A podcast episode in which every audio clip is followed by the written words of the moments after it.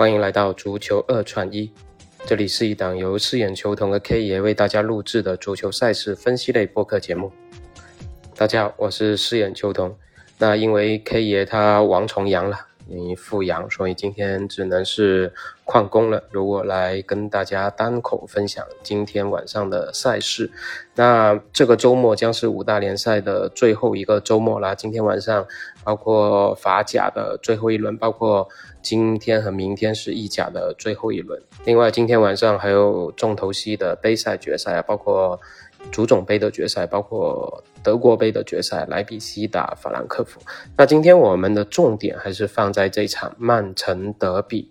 那这是足总杯决赛历史上第一次出现曼市德比啊！而且两支队在足总杯已经很久没有交过手了，上一次交手要追溯到当时的一二年了。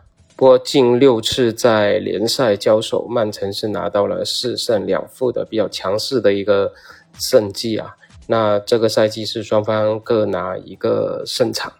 那回到两队目前的一个近况吧，曼城虽然近两场比赛一平一负啊，但很大程度是因为联赛提前夺冠无欲无求后进行大轮换，所以参考的价值不是很大。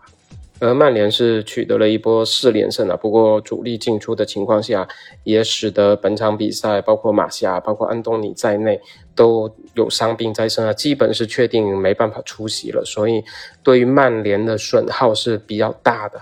那本场比赛机构给出的一个让步指数已经从零点七五，曼城的零点七五上调到了一球啊，应该说对曼城的取胜还是比较忌惮的。但是目前给到一个满水的一个高回报啊。有主上的这个倾向，那鉴于我们刚才聊到的两个队从短期的这个成绩来看，曼城是属于一个下风的，然后曼城还得留力要去打欧冠的决赛。我们知道曼城马上就要打欧冠的决赛，所以目前在市场上按照一球的这个让步指数的话，曼城是不会成为受热的一方的。所以今天晚上是比较看好曼城能够把这个让步打出来的。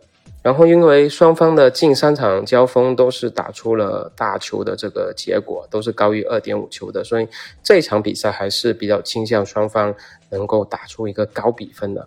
呃，曼城三比一、二比一应该都是不错的比分啊。那今天晚上。就是重点给大家分享这场比赛了，那也希望能够延续我们上一期吧。那么上一期欧联杯的决赛，我们推荐的罗马，它是一个走盘。那我希望今天不要二比一，不要走盘，是能希望打出三比一这样的比分，让我们今天晚上有一个好的收获。那感谢大家收听，我们下期再见。